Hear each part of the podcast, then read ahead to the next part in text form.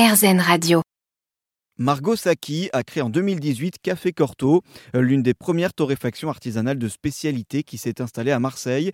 Elle y propose des cafés fins, de spécialité et équitables, des crus strictement sélectionnés puisqu'ils sont tous issus de l'agriculture biologique ainsi que du commerce engagé. Margot attache une attention particulière aux notions de terroir, de cépage et aux différents arômes pour ensuite les sublimer lors de la torréfaction. Une activité de torréfactrice vers laquelle elle s'est tournée après plusieurs vies professionnelles et plusieurs années passées en Asie. Elle y a affiné son palais et s'est initiée au café de spécialité. À son retour en France, c'est à Marseille qu'elle s'installe et parfait sa technique avant d'ouvrir Café Corto. Et en véritable passionnée, elle partage avec nous le moment qu'elle préfère pour déguster une ou plusieurs tasses de café. Déjà, j'aime bien boire deux cafés le matin et moi, j'extrais mon café euh, un peu différemment de ce qu'on a l'habitude de voir, en fait, je pense. J'ai une cafetière V60 donc j'extrais sur un filtre papier à la main où je gère euh, mon débit d'eau, où je fais tomber en fait euh, euh, mon café et mon eau dans une carafe que j'aère. Enfin voilà, donc ça c'est un rituel que j'aime beaucoup le matin. Et c'est vrai que par exemple le dimanche, le jour où je travaille pas, j'aime bien m'en faire deux et prendre le temps de le, goûter en fait. C'est ça que en fait, c'est le temps. Je trouve que pour déguster un bon café, il faut avoir du temps.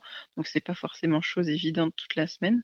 Donc, je dirais en fin de matinée, c'est vraiment une période que j'adore. Après, euh, un dimanche pluvieux, J'adore boire un café à 4 heures euh, et c'est quelque chose que j'aime beaucoup. Mais je préférerais en fait boire du café. Je pense que c'est pas tant le moment, c'est plus la, la cafetière. Et je trouve que les méthodes filtres euh, manuelles, sans électricité, vraiment où on adapte le débit d'eau, on va développer la sucrosité et tous les arômes qui pourraient être intéressants.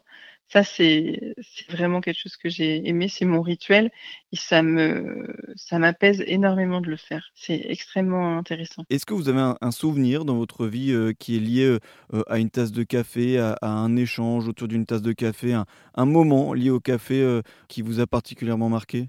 Oh, Plusieurs. je crois que j'ai plusieurs moments, mais bah, je me souviens avoir goûté des cafés chez mon arrière-grand-père euh, sur la table de la cuisine et je me souviens qu'il me mettait quelques gouttes euh, euh, dans mon dans mon lait chaud et, et j'avais l'impression d'être une, une grande adulte. donc ça c'est lié à l'enfance. Ensuite je me souviens aussi beaucoup du premier café de spécialité que j'ai goûté en Indonésie et j'ai trouvé ça explosif et tellement intéressant. Bon, j'étais en plus dans un cadre idyllique devant la mer. Enfin, c'était c'était dingue, mais j'avais l'impression que oh, un nouveau monde euh, s'offrait à moi.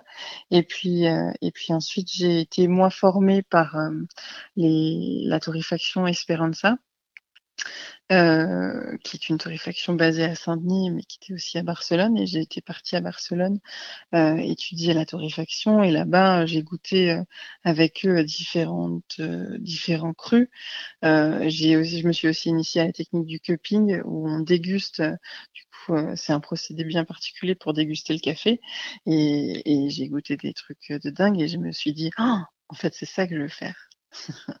c'est, ce métier est trop passionnant, c'est dingue. Comment on peut passer euh, euh, d'un café industriel qu'on va trouver en supermarché qui est cramé, métallique, qui raille les dents, à quelque chose de si délicat et, pur. En fait, ça me, c'est ce jour-là, je pense que j'ai compris que j'étais dans la bonne direction et que c'était mon truc. Le Café Corto propose notamment ses cafés dans un ancien kiosque à journaux au niveau de l'arrêt de métro Perrier dans le 8e arrondissement de Marseille, un kiosque pour animer la vie du quartier.